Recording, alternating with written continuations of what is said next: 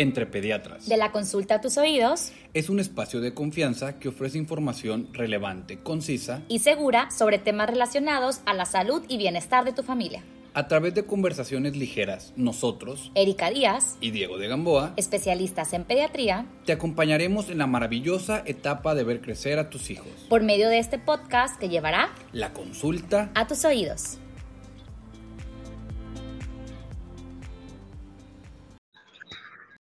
Hola, hola, ¿cómo están todos? Un capítulo más. Hola, Diego, ¿cómo estás? Hola, ¿cómo estás? Muy bien. ¿Y tú, Eri?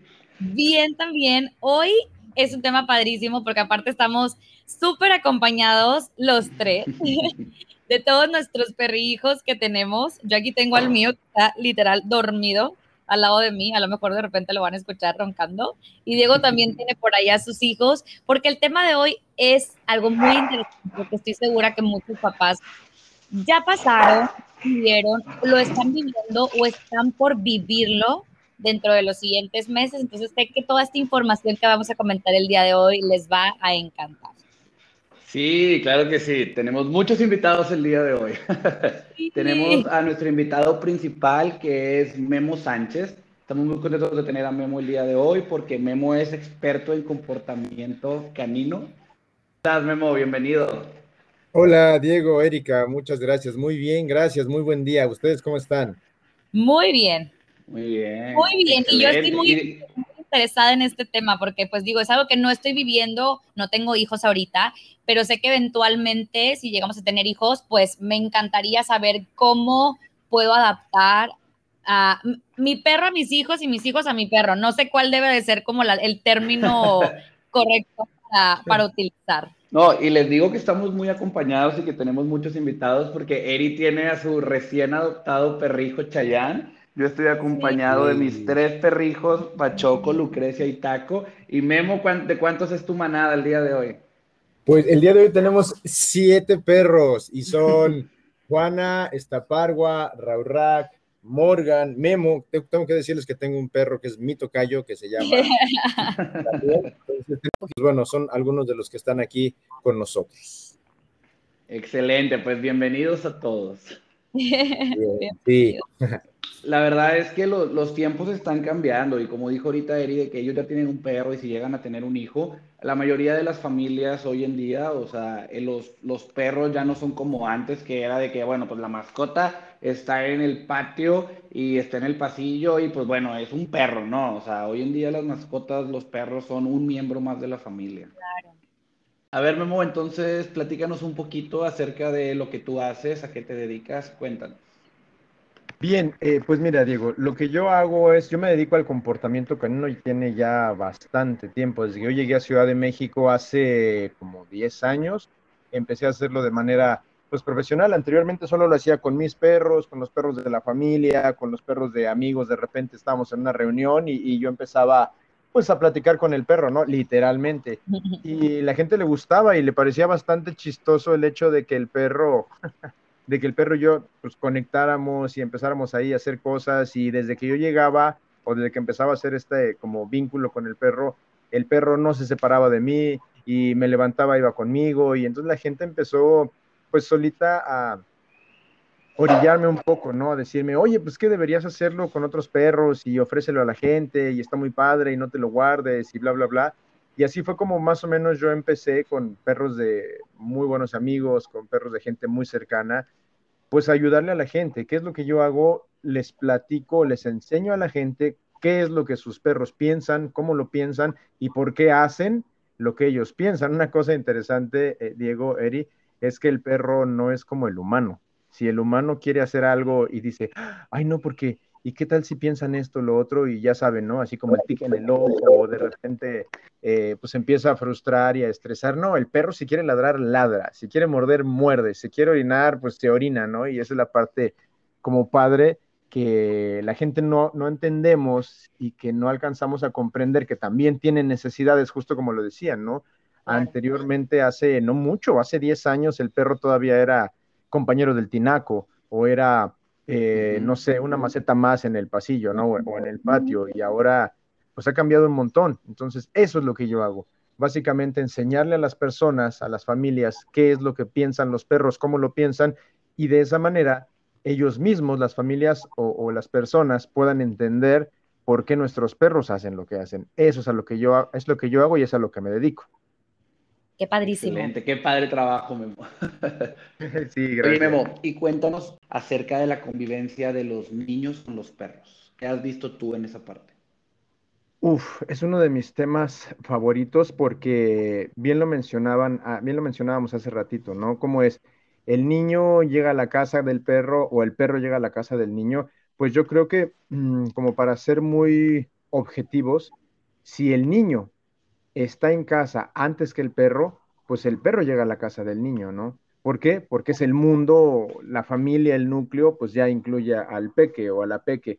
Pero si el, niño llega a la casa donde está el perro, literalmente, pues el bebé es quien está llegando al mundo y a la familia que ya incluye a un perro. Entonces, sin demeritar ni restar eh, importancia a ninguno de los dos, pues simplemente llamarle a las cosas como son, ¿no? Al blanco blanco y al negro negro. Y no por eso quiere decir que, ay, quieres más al perro, o ay, quieres más al niño. No, no, para nada. O sea, si mi hijo llegó a mi casa cuando yo tenía perro, pues mi hijo llegó a la casa del perro. Y no es bajo ninguna circunstancia, pues, restarle importancia al peque, ¿no? Entonces, está muy padre, muy padre, porque bueno, ustedes como expertos en este tema van a saber muchísimo más que yo, ¿no? Lo primero que hacemos es los miedos. ¿Y qué pasa? Pero ¿y si el perro? ¿Y si el niño? Porque por ambos lados, me ha tocado en, ambos casos, ¿eh? que hay peques en, en, la casa y quieren adoptar un perro, dicen, y es que, y mi hijo, y le va a hacer, y, y lo primero que yo digo es,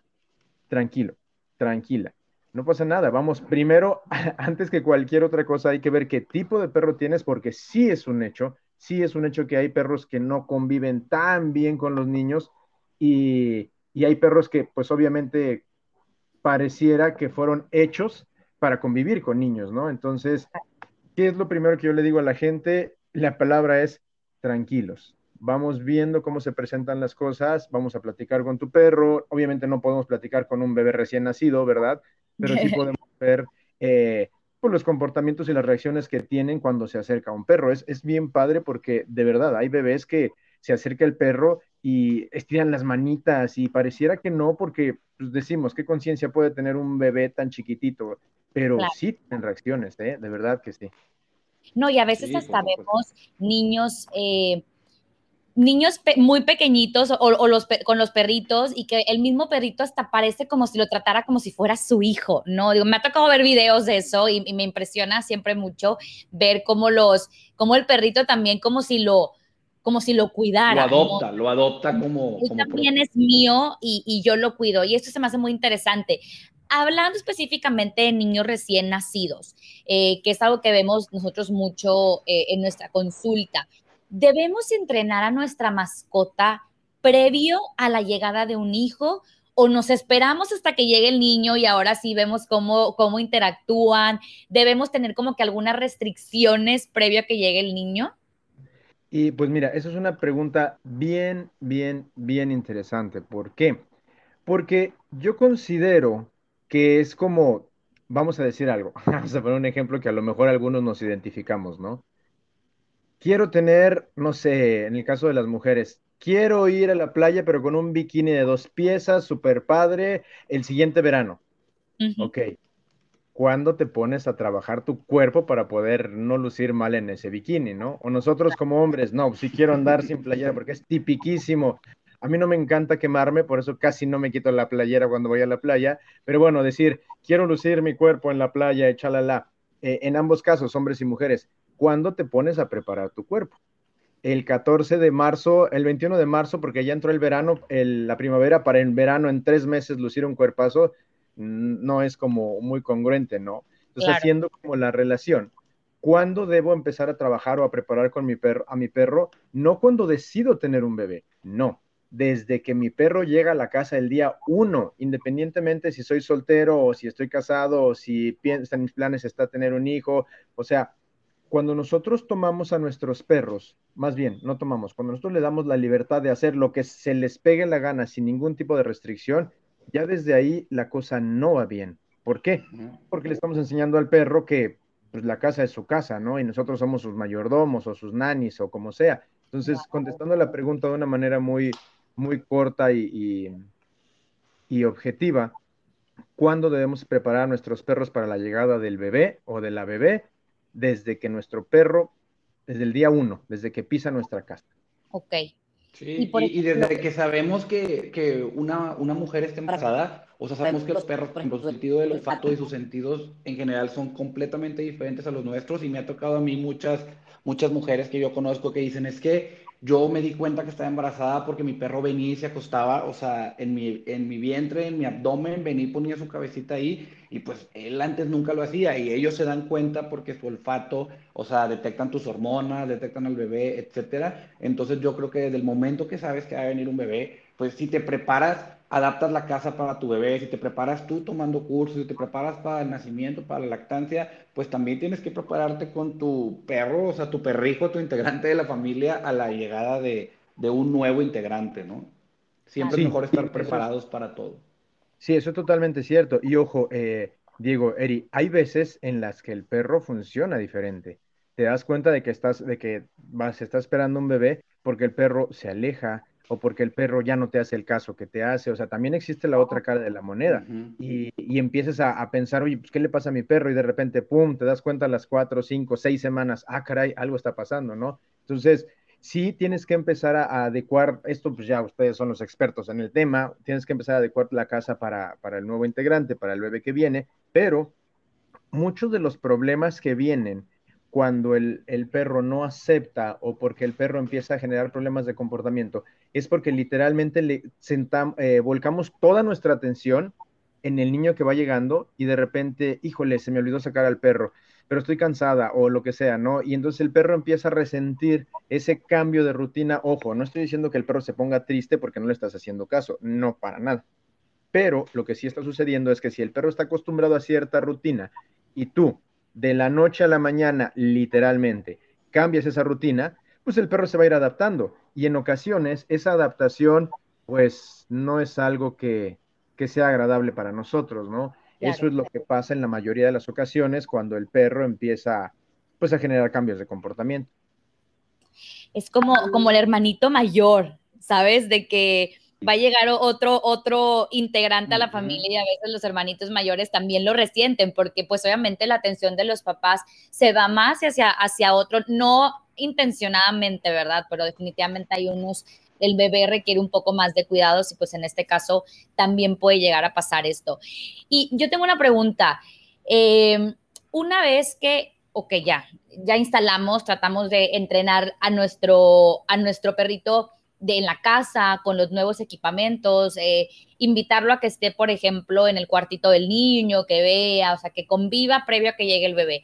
Una vez que llega el bebé a la casa, ¿qué tan cercano puede estar este perrito al niño, al bebé? Porque es, es un que, antes, de que, Sí, y antes de que, conteste Memo, o sea, antes existía toda esta creencia de que no, el perro no puede convivir con el niño hasta los tres meses de edad. Y espérate a que tenga todas las vacunas, o había papás que desplazaban al perro completamente, pues porque existe toda esta tendencia de que el perro tiene enfermedades, le va a pasar bacterias, etcétera, etcétera. Hemos aprendido nosotros como pediatras y con la ciencia que entre más, por ejemplo, los niños que conviven con perros dentro de su primer año de vida disminuyen sus enfermedades respiratorias, disminuyen las alergias, entonces tanto Eri como yo somos de la idea de que llega el recién nacido y preséntatelo a tu, a tu perro, ¿no? ¿Qué nos puedes decir tú por ese lado, Memo, con tu experiencia? Totalmente de acuerdo con la, con la filosofía que ustedes están tomando, porque bueno, podemos verme a mí, ¿no? Yo literal crecí entre animales, creo que me gustan mucho los memes estos que dicen que está el niño, ¿no? Jugando con una lap, con una, con un iPad o con una tableta o lo que sea, y a los cuatro años, ¿no? Y, y lo, del otro lado aparece un, yo a esa edad comía tierra, ¿no? Y o sea, exactamente, exactamente lo mismo, yo me veo así, veo a mis sobrinas y veo niños hoy de cinco años, seis años, expertos en moverle inclusive mejor que nosotros a la tecnología. Y yo me acuerdo de mi infancia, yo a esa edad jugaba con los borregos y correteaba a los perros y ellos me correteaban a mí y todo. Y la verdad de las cosas es que, pues, la mayoría de nosotros quienes nacimos, no sé, en la década de los ochentas, todavía noventas, pues tenemos una salud bastante, bastante interesante, ¿no? Y hoy es distinto porque, pues estuvimos, yo siempre se lo he atribuido a que yo estoy en contacto con animales desde súper chiquito, así desde súper pequeño, y estoy totalmente de acuerdo. ¿Por qué? Pues por puros principios, yo no soy médico, ¿verdad? Pero por puros principios, pues básicos, si tú, ¿cómo funcionan las vacunas? Si tú te vacunas, te estás poniendo un poquito del virus o poquito de la enfermedad y tu cuerpo empieza a generar anticuerpos, se empieza a ser más fuerte y bla, bla, bla. Si tú le quitas todo ese tipo de Ah, eh, de convivencia o, de exposición a ciertos factores, pues va a llegar un punto en el que el cuerpo ya es adulto, ya se formó y de repente le metes algo que no conoce y se va a sacar de onda y a lo mejor sí genera, no sé, alguna especie de anticuerpo, pero va a ser muy diferente. De hecho, ahora. eso que estás diciendo, eso que estás diciendo es algo que se llama teoría de la higiene, que se supone que los niños crecen, viven en un ambiente burbuja en el cual no se exponen a todo esto, cuando lo hacen de adultos desarrollan una reacción exagerada a todo por no haberlo conocido poquito a poquito desde pequeños.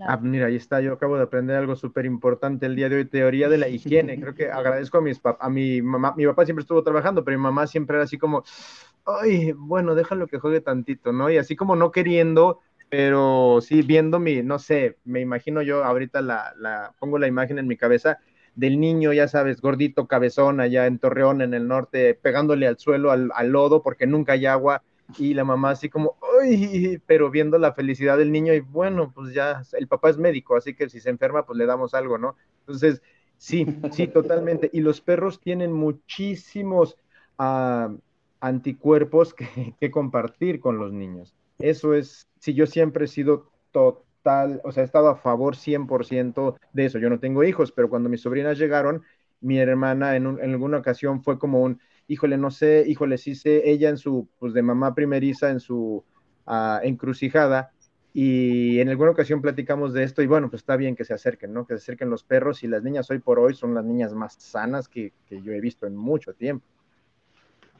No, y, creo que también platicando un poquito lo que preguntó Eri, tú conoces a tus perros, o sea, nadie conoce mejor a tus perros más que tú mismo. Entonces, por ejemplo, yo de los tres que tengo, yo tampoco tengo hijos, pero si mañana tuviera un recién nacido, por ejemplo, a Taco, que es un pug hiperactivo, yo sé que no puedo poner al bebé al lado de la cama con Taco porque le va a brincar y no para atacarlo, o sea, le va a brincar por emoción porque Taco se sube a todo y va a estar de que queriéndolo chupar y brincarle y a lo mejor en su emoción pues obviamente lo va a lastimar, pero no va a ser porque lo quiera morder o porque lo quiera atacar. Y creo que es muy importante que cada quien conozca, ah, yo siempre digo, la perronalidad de, sus perros y que poquito a poquito, de acuerdo a tu mascota, se lo vayas presentando, ¿no? Sí, no, totalmente. Y, así como lo comentas, es justo, es interesante que menciones, eh, por ejemplo, el Pug, Ataco, porque hay razas que no son recomendables para tener con niños. Son, eh, se pueden tener, o sea, los puedes tener un perro y hacer que conviva con tu niño o enseñarle cómo funciona, sí, por supuesto, pero no sé, por ejemplo, hay los perros chihuahua, el, poderoso chihuahua. Yo siempre me he, he, referido a ese perro como el poderoso chihuahua, porque nadie le dijo de su tamaño, ni de sus capacidades, ni de su nada. O sea, Sí, el perro es, eh, el perro es omnipotente, ¿no? Entonces no es tan buena idea tener a un, a un peque junto a un chihuahua por sus características, pues, por lo que es y por lo que hace y por su temperamento y por su carácter y por su todo, porque el chihuahua está loco, es un perro muy voluntarioso, es un perro, es un perro fuerte, es un perro poderoso que si considera que algo no está bien, pues te va a soltar una mordida, así de sencillo. Y no es porque el chihuahua sea malo, es porque el chihuahua es un chihuahua, así de sencillo. Entonces, siempre en teoría los que pensamos, pues somos nosotros, ¿no? Los, los adultos. Y si sabemos que tengo, no sé, voy a poner otro ejemplo de una, de una raza, un Alaska Malamut, que es muy fuerte, que es muy voluntarioso, que es muy, no sé, que es muy ágil, que se la pasa moviéndose por todos lados, o un Border Collie, lo que sea y se lo quiero poner a un bebé que pues todavía es frágil, todavía hay que tener cuidado con él y todo, pues ya sabemos qué va a pasar, no necesitamos ser genios ni leer el futuro, ni ver el futuro para saber que ese perro de un movimiento pues puede tirar el Moisés del bebé o puede tirar la, la carriola o lo que sea, ¿no? O sea, no es, no, no es tan complicado, necesitamos sentido usar el menos común. de los sentidos, exacto, ese es el menos común de los sentidos, el sentido común. Exacto. Oye, Memo, ¿te ha tocado alguna vez que algún papá te busque, este, porque su, su perrito, sus perros no se adaptaron a su recién nacido, que llegó su bebé y los perros lo tomaron, pues no en este sentido que todos esperamos que sea bueno y lo proteja, sino lo contrario?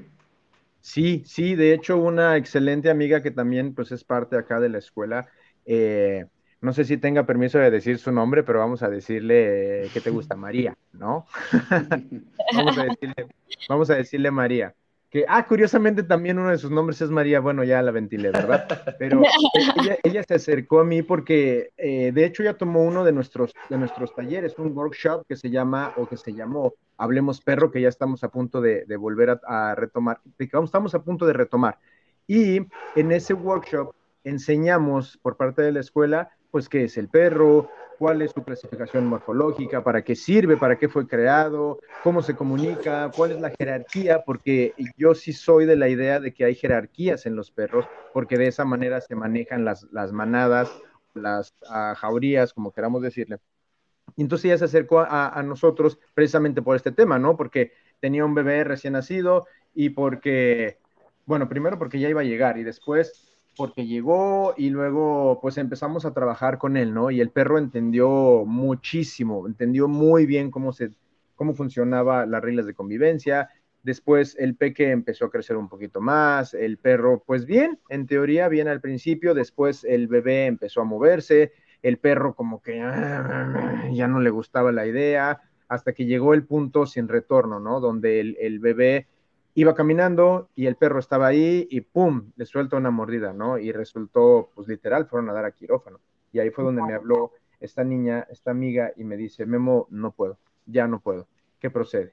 Y ya la, la respuesta fue, pues bueno, proceden dos cosas. La primera de ellas, pues se viene de internado conmigo. Cuando yo te ofrezco que un perro se venga de internado conmigo a mi casa, que es la de ustedes, cuando ustedes quieran, a convivir con mi manada, a hacer las cosas que, pues de la manera en la que yo las hago, es porque tienen que pasar dos cosas. La primera, tienes que ser alguien que yo quiera mucho, que tenga mucha confianza contigo, esa es una. O la segunda, que el perro literal ya no tenga solución, ¿no? Entonces, en este caso, pues fueron las dos. Y la otra fue que en común acuerdo con el esposo es, ¿sabes qué? Vamos a hablar con, con Memo para ver qué opciones nos da. Y al final del día, pues esta raza, este perro era un Shih Tzu. Este perro no está pues diseñado como para tratar con niños tan pequeños, ¿no? Y ojo, ojo, hay gente que nos puede estar escuchando de todas las personas que nos escuchan y que puede decir, ay, pero es que yo tengo un Shih Tzu que sí, sí, por supuesto, son individuos son individuos y cada uno tiene pues, características totalmente diferentes. Su entorno es diferente al de otros shih Entonces, si ustedes tienen la fortuna de tener un shih que se lleva súper bien y que ama a los hijos, padrísimo, no siéntanse afortunados. Sin embargo, este compadre, pues no fue la opción, ¿no? ¿Y qué fue lo que hicimos? Después de mucho trabajar, después de, eh, le intentó, yo de verdad le admiro mucho porque pues le intentó muchísimo y lo hicimos de la manera correcta y el perro lo entendió. Sin embargo, tampoco debemos ser necios al, punto de decir, no, yo quiero que conviva y voy a intentarlo más y más y más y más porque pues es la fórmula de, de una tragedia, ¿no? ¿Dónde está el perro ahorita? El perro está con uno de mis mejores amigos, que es un pintor, es un hombre solo, viven el uno para el otro. La última vez que nos reunimos le pedí unas fotos y unos videos y me dijo, literal, este compadre se llama Víctor, de hecho, mi amigo, y me dice, Víctor, el nombre del perro, este perro es lo mejor que me ha pasado en la vida, o sea, y fue un final feliz para todos lados, ¿no? ¿Existen? Por supuesto que existen. Claro que hay perros que no se van a llevar con los niños, por supuesto que sí. Me da mucho gusto decir que ha sido uno de diez. Exacto, o sea, hay que intentarlo. Yo en lo personal, este, conozco también a esta persona que tú me dices y sé que ella es súper perruna entonces, cuando me dijo que, que, pues iban a tener que pasarlo a otra persona, se me hizo como, ¿cómo le hizo? O sea, si ella tenía a su perro todo el tiempo con ella y era un miembro más de su familia, pero ya después me explicó de que verdaderamente lo intentamos muchos meses, hicimos diferentes estrategias, bla, bla, bla, pero al final pues el, el perrito estaba muy estresado todo el tiempo. Y pues eso no es bueno para nadie, o sea, no es bueno que un perrito esté ladrando y sienta tanta ansiedad y esté estresado. Y lo importante, como dices, es buscar ayuda cuando no se adaptan, buscar duda intentarlo, tener talleres, entrenamientos, bla, bla, bla. Y si ya ves que no se puede, pues buscarle una, una solución que funcione para todos. Y también saber que, los perritos, perdón que los interrumpa, que a pesar de que existen diferentes razas y que a lo mejor podríamos decir, pues un, un, labrador, un golden es un poco más sociable con niños, a lo mejor que un chihuahua, también en ellos, como en los niños, pues todos son diferentes, ¿verdad? Y, y mucho depende de cómo los entrenemos desde más chiquitos para que ellos puedan convivir con otros. O sea, yo, yo he visto perritos chihuahueños que conviven súper bien con niños pequeños, este, que se dejan abrazar, que se dejan tocar sin que les cause mucha ansiedad. Eh, y también conozco algunos perritos que son más labradores, Volten, que están acostumbrados a esto, pero que también pueden llegar a tener ansiedad con otras personas. Entonces, mucho depende de lo que nosotros como dueños de ellos les pongamos atención. O sea, el entrenamiento pasa mucho que algunos papás no quieren entrenar a los perros o, no lo hacen por X de situación y la verdad es que luego vienen, como dices tú, los problemas porque al perrito tenemos que entrenarlo desde el día uno que llega a casa para que a la larga, si lo queremos entrenar para alguna otra situación, pues esto no sea tan complicado. ¿Qué consejo les darías tú, Memo, así de forma rápida? ¿Qué consejo les darías tú a los papás que nos escuchan que o tienen un recién nacido o que van a tener un recién nacido o que tienen un perrito y después quieren buscar formar, agrandar la familia con un hijo, ¿qué, ¿cuál sería tu, tu mejor consejo para ellos de cómo mejorar la adaptación?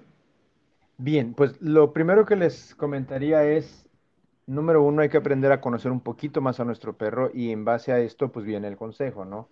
El perro es 100% glandular. ¿Qué significa eso? Que a través de su sentido del olfato y otro sentido que no conocemos todavía muy bien, que es em, el perro detecta nuestros cambios de humor, detecta nuestros rushes de adrenalina, detecta nuestro, nuestra ansiedad y todo este tema. Entonces, en el momento en el que eh, pensamos en el niño y empezamos a estresarnos y, es que viene, híjole, pero aquí está Rufo, y todo ese tipo de, cambios, mm, pues sí, glandulares que nosotros empezamos a, aventar esos rushes de adrenalina y todo este tema, el perro los detecta entonces, eventualmente empieza a darse cuenta de que algo no está tan bien. Y cuando la cosa no está tan bien, en el caso de que los padres o se pongan nerviosos, cuando empiezan a hablar del niño, cuando están adentro del cuarto del niño, cuando están, y entonces, cuando están haciendo cosas relacionadas al, al nuevo integrante de la familia.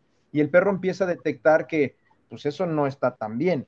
Y como puro instinto básico, cuando algo estresa a alguien de mi familia, pues sin quererlo empiezo de manera inconsciente a desarrollar cierta aversión hacia ello, ¿no? Entonces el consejo sería, tómenlo con mucha calma, platíquenlo en el humor más tranquilo que puedan, en la situación más neutral, y si ustedes consideran que el perro podría llegar a ser bajo cualquier circunstancia, nadie podemos decirle, no, no, es que eso que estás pensando está mal. No, no podemos hacerlo porque no estamos en los zapatos de la familia.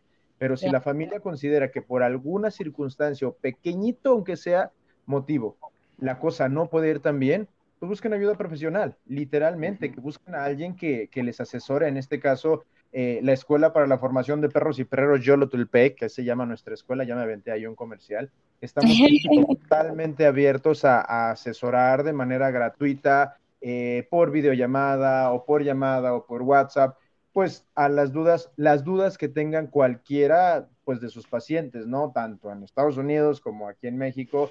Tenemos personal bilingüe, así que don't preocuping por esa parte. Entonces, eso sería, ¿no? Y, y, eso que está diciendo Memo, o sea, de que ellos detectan las emociones, no creen que es algo así como que esotérico, que Memo se lo acaba de inventar. Las emociones son neurotransmisores, por ejemplo, la adrenalina son sustancias químicas que nuestro cuerpo secreta a través de, de glándulas, de las neuronas, van secretando ahí dopamina, serotonina y son sustancias químicas, o sea que obviamente nosotros no podemos ni ver ni oler, pero pues animales como los perros que tienen sentidos muchísimo más desarrollados el olfato, ellos pueden detectar, o sea, de nuevo, ciencia sobre todo, ellos pueden detectar estos neurotransmisores y los huelen y cambia su comportamiento. Yo pongo mucho el ejemplo de, de, en el parque tengo una amiga que se estresa mucho con su perro cuando está jugando con otro y luego el perro se vuelve agresivo y tira la mordida y siempre le decimos a mi amiga, tómate tu time out, o sea que ella se va y se pone a caminar por el parque y cuando ella no está, el perro está súper relajado. Entonces me hace muchísimo sentido eso que dices, Memo,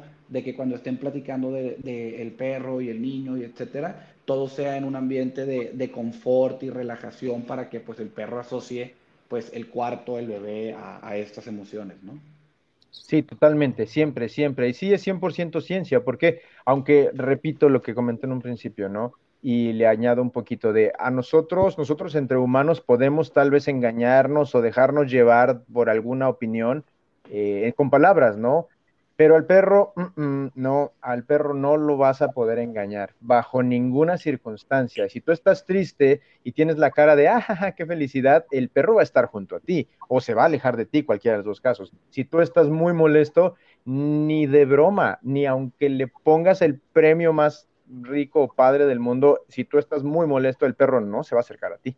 O sea, al perro no lo puedes engañar. Por eso, no sé, sírvanse una, una copita de vino tinto o lo que les guste y pónganse a platicar, ya que estén un poquito más relajados, ahora sí, pónganse a platicar en el, sobre el tema y todo ese, ese detalle sería lo que yo recomendaría, ¿no? Oye, Memo, y esa es una pregunta muy tonta, pero, pero la verdad es que es una pregunta que me hacen mucho los papás, es, eh, ¿puede mi perrito lamer a mi hijo, o sea, es, muy tonta, pero es que es algo que pasa muy frecuentemente y que les da mucho miedo. He recibido algunos mensajes donde me dicen, es que, es que el perrito nunca había convivido con el bebé y lo pusimos abajo en el portabebé y le lamió la carita. De que tengo que ponerle algo, le va a causar algún efecto, este, está mal que lo haga. ¿Qué nos puedes decir de eso? Pues mira, eh, todo esto en cuestión en relación a higiene. Voy a platicar rapidísimo el caso de una, de una muy buena amiga que se llama Sol perdón, Luz, y esta niña tiene, esta mujer tiene dos hijos y uno de ellos tiene un síndrome que se llama Dandy Walker. Entonces, el niño, su desarrollo fisiológico es de un niño de dos años, porque nació hace dos años en ese entonces, pero psicomotor, de desarrollo interno, todo eso tenía un ocho meses, ¿no? Desarrollo. Entonces, el peque, pues estaba, tiene un, un, detalle ahí que ustedes van a conocer mejor que yo, ¿no? Este, este síndrome. Pero el niño también era, desarrollaba muchas alergias. Pero el pediatra, afortunadamente bendito pediatra, le dijo, mira, si tu perro se acerca y lo lame, o sea, no pasa nada, le vamos a dar un, algo para, para la alergia y después le limpias la carita, pero si tú empiezas a quitarle a tu perro al niño, o sea, el perro se acerca y le quitas al, al niño, vas a empezar a frustrar al perro. Y lo que vas a hacer es que el perro se quiera acercar más y cuando tenga la oportunidad lo va a lamer y lo va a tratar de mordisquear. Y luego inclusive hay perros que que orinan a los niños cuando están en el, en el portabebé o así, ¿no? Pero ¿por qué es eso? Porque se los quitas y porque lo conviertes en un objeto de deseo, así, literal. Respondiendo a tu pregunta, Eri, ¿qué pasa si el perro lambe o, no sé, mastica o lo que sea al niño?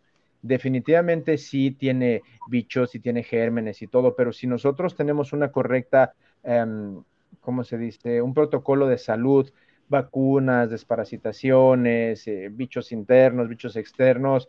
No va a pasar tal vez de que le genere una pequeña reacción alérgica, pero por lo que comentamos al principio, porque son mm, bichos que no conoce el cuerpo y se está adecuando, se está adecuando a ellos, ¿no? Uno de mis mejores amigos que le mando un gran saludo a mi buen don Jesús, siempre me manda fotos de el perro, ¿no? Eh, de esos memes, que el perro está tomando agua del retrete y luego se lambe cualquier parte del cuerpo y luego encuentra una popó y la huele o la chupa así y en la siguiente foto llega la persona del trabajo y el perro ahí está lengüeteándole la boca y la cara a las personas, ¿no? Y le gusta mucho él bulearme con eso porque yo no soy de los que le dan besos a los perros en la boca, pero sí, definitivamente, si mi perro se me acerca, me acerca su cara a la mía, pues yo no soy el que, ay, guácala, perro, quítate, ¿no? Entonces, pero regresamos a lo que también dijo Diego. Nosotros conocemos a nuestros perros. Obviamente, si en la vida hemos desparasitado al perro, si lo sacamos a pasear y lo dejamos que huela y se meta donde quiera y que se revuelque donde sea, pues no está padre con el tema de la higiene. Pero si tenemos una correcta salud preventiva o su calendario de vacunas al día o su calendario de desparasitaciones, no creo, no siento, y conmigo como ejemplo vivo, que vaya a suceder gran cosa, a menos que el niño realmente sea alérgico a ciertas cosas, ¿no? Y eso pues ya lo determinan los expertos en salud como O sea, una cosa es el tema de las alergias y otra cosa es el tema de las infecciones.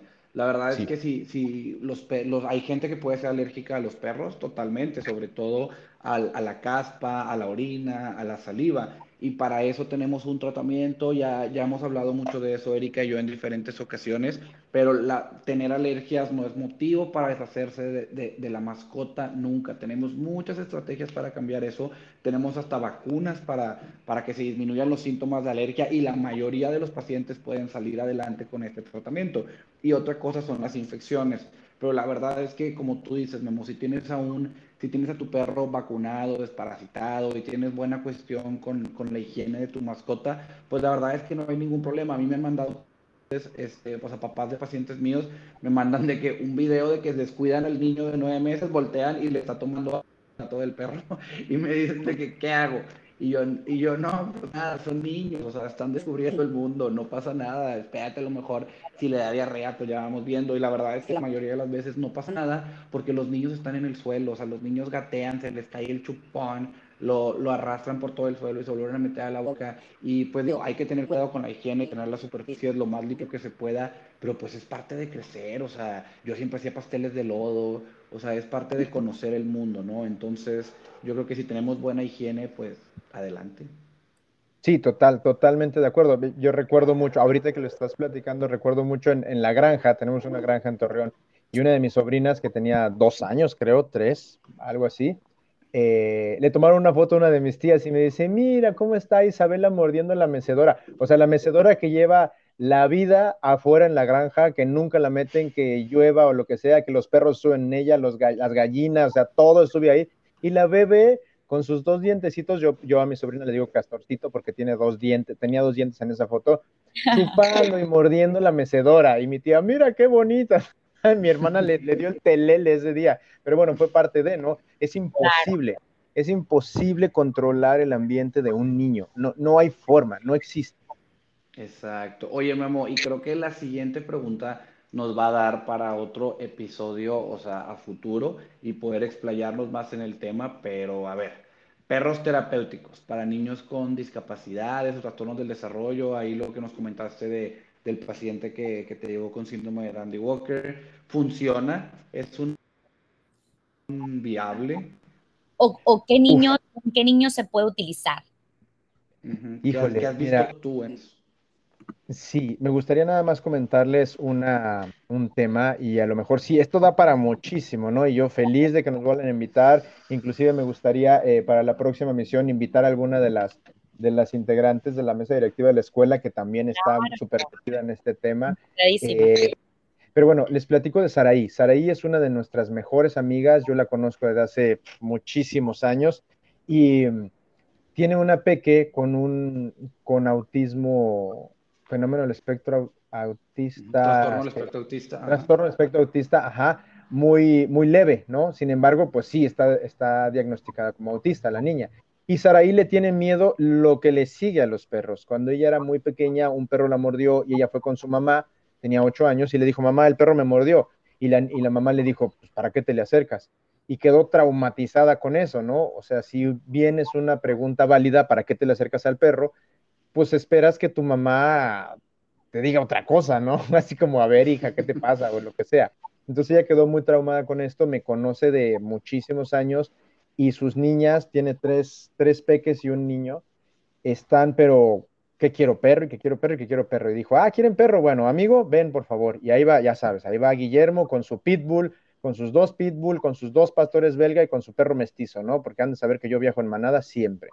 Entonces llego con mis perros y Sara así de, ah, Memo, tus perros son pitbulls y, y, comen niños y matan gente y matan perros. Y yo, sí, sí y sí. Listo, Tanka, ven aquí. Entonces Tanka se baja y los niños así, las niñas así como, ¡wow! ¡Un perrote! Y aparte, pues Tanka, ya saben, es el pitbull negro con la franja en la, en la cabeza, así que parece una orca. Es un perro imponente. Y la niña, no, de una manera impresionante hizo un vínculo con esa perra y después Saraí, pues poco a poco se le fue calmando ahí el, tema de la ansiedad porque pues yo estaba con ella. Nos acompañó uno de los integrantes de la escuela allá en, Ciudad de México. Y pues bueno, la peque quedó, no hombre, no, no, no, después de unos ejercicios, después de ciertas cosas, después de utilizar al perro, no podemos decir que mis perros son perros de terapia porque no tienen ninguna certificación que los avale como tal.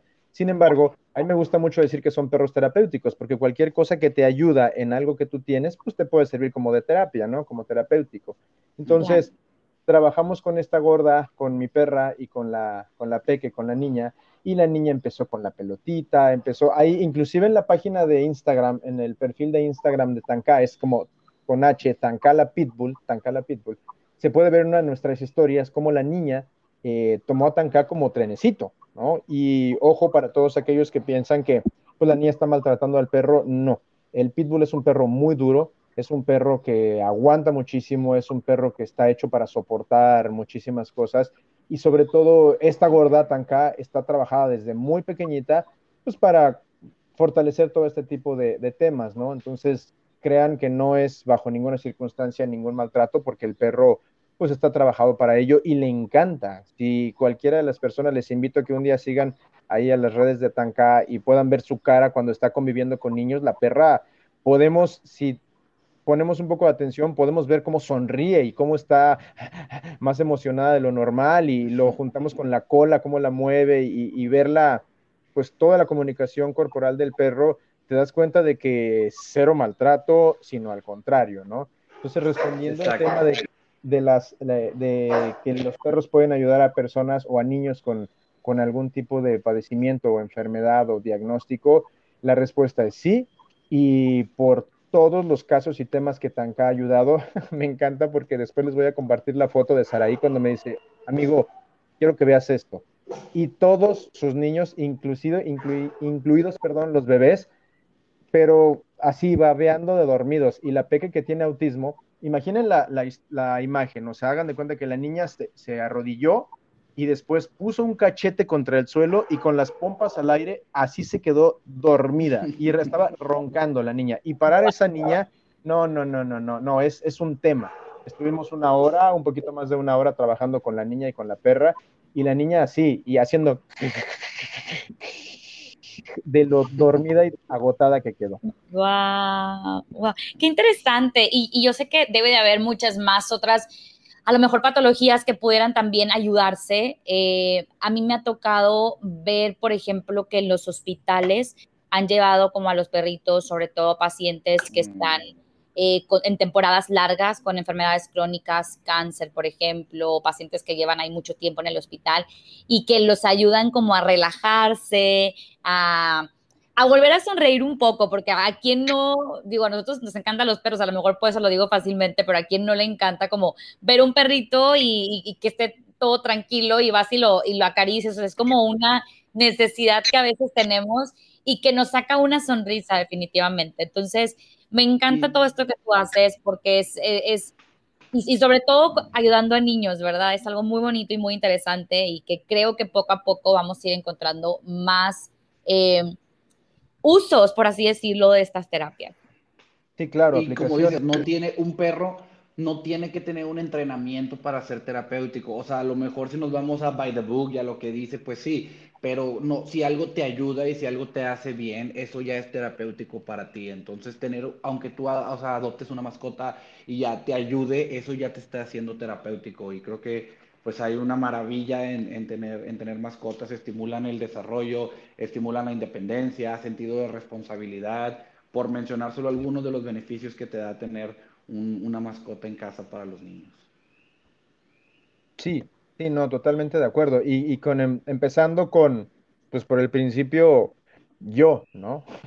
Cuando yo era peque, a mi mamá le dijeron que yo tenía trastorno del déficit de atención y no sé qué tantas cosas, ¿no? Entonces mi mamá, mi mamá le dijo a, las personas, sí, estoy de acuerdo con todo esto, pero pues mi hijo es un niño, ¿no? Y si empieza a presentar algún tipo de cosas, pues lo vamos a ir tratando, por supuesto que sí, pues como mujer de, ciencia, mi papá médico, ella eh, maestra, pedagoga, pues así, ¿no? Pero yo creo que una forma súper importante y súper padre de canalizar todo lo que yo soy, porque sí, soy súper disperso y sí, soy súper todo lo que gusten y manden, pero el paciente número uno o el experimento número uno, pues soy yo. Y considero que no va tan mal.